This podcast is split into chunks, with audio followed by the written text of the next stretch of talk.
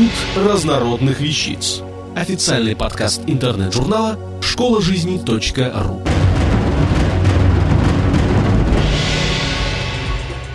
Павел Дорохов. Кто выбирает нам плохое настроение? Давайте поговорим о том, что происходит, когда у нас ухудшается настроение. Кто нам его регулярно портит? Задавая вопрос подобным образом, мы сразу же попадаемся в ловушку собственного ума, потому что обманываем себя, считая плохое настроение следствием внешних причин. Проблема всегда только внутри нас. Вы не согласны? Привычно будем спорить, доказывая, что мы – жертвы обстоятельств, судьбы, кармы, астропрогноза и так далее.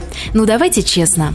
Если не лукавить, а признать, что за все в нашей жизни ответственны только мы сами, то это уже первый шаг к решению проблемы. Кстати, любой, а не только связанный с плохим настроением. Если не играть со своими эмоциями в поддавки, то остается лишь спокойно работать над решением проблемки, испортившей наше хорошее настроение.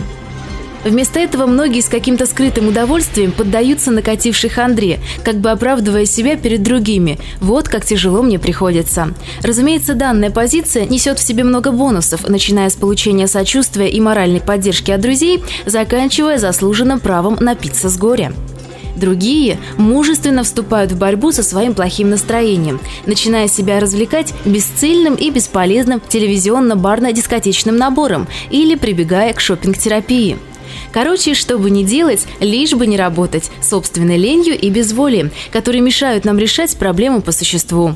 Людям свойственно жалеть себя, искать оправдания и идти по пути наименьшего сопротивления. Но это не означает, что плохое настроение – штука неизбежная. Самое интересное происходит внутри человека в момент, когда плохое настроение еще только стучится в дверь. Допустим, случается какая-то неприятность. Стоп! Вот это и есть тот самый момент – момент выбора нашего отношения к ситуации. А разве можно самостоятельно решать, как следует воспринимать неприятность и что при этом чувствовать? Резонный вопрос. А разве нет? Давайте честно заглянем внутрь себя. Кто это решает? Чтобы ответить себе на этот вопрос, достаточно понаблюдать за собой в ситуациях, угрожающих вашему хорошему настроению. Когда вы в последний раз осознавали себя, свое состояние, свое настроение и самочувствие? Отвлекитесь сейчас от монитора, прислушайтесь к себе. Что происходит в теле, в уме, в душе?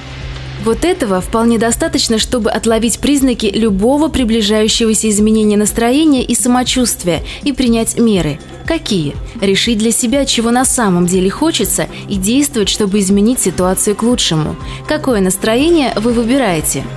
К слову, повышению наблюдательности и чувствительности очень способствуют психологические упражнения и телесные практики. Важно, чтобы они были сопряжены с осознаванием, осмыслением происходящего. В конце концов, большинство тренингов личностного роста в качестве одной из целей либо побочных эффектов имеют именно осознанность, понимание самого себя.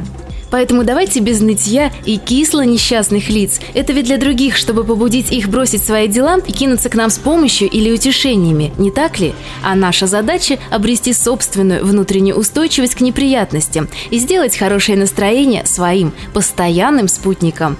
Или как минимум научиться трезво выбирать то настроение, которое нам сейчас нужно. Ну что скажете?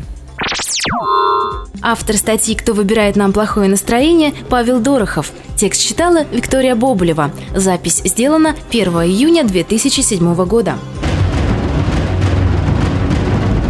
Институт разнородных вещиц. Официальный подкаст интернет-журнала школа жизни .ру. Слушайте и читайте нас на www.школажизни.ру.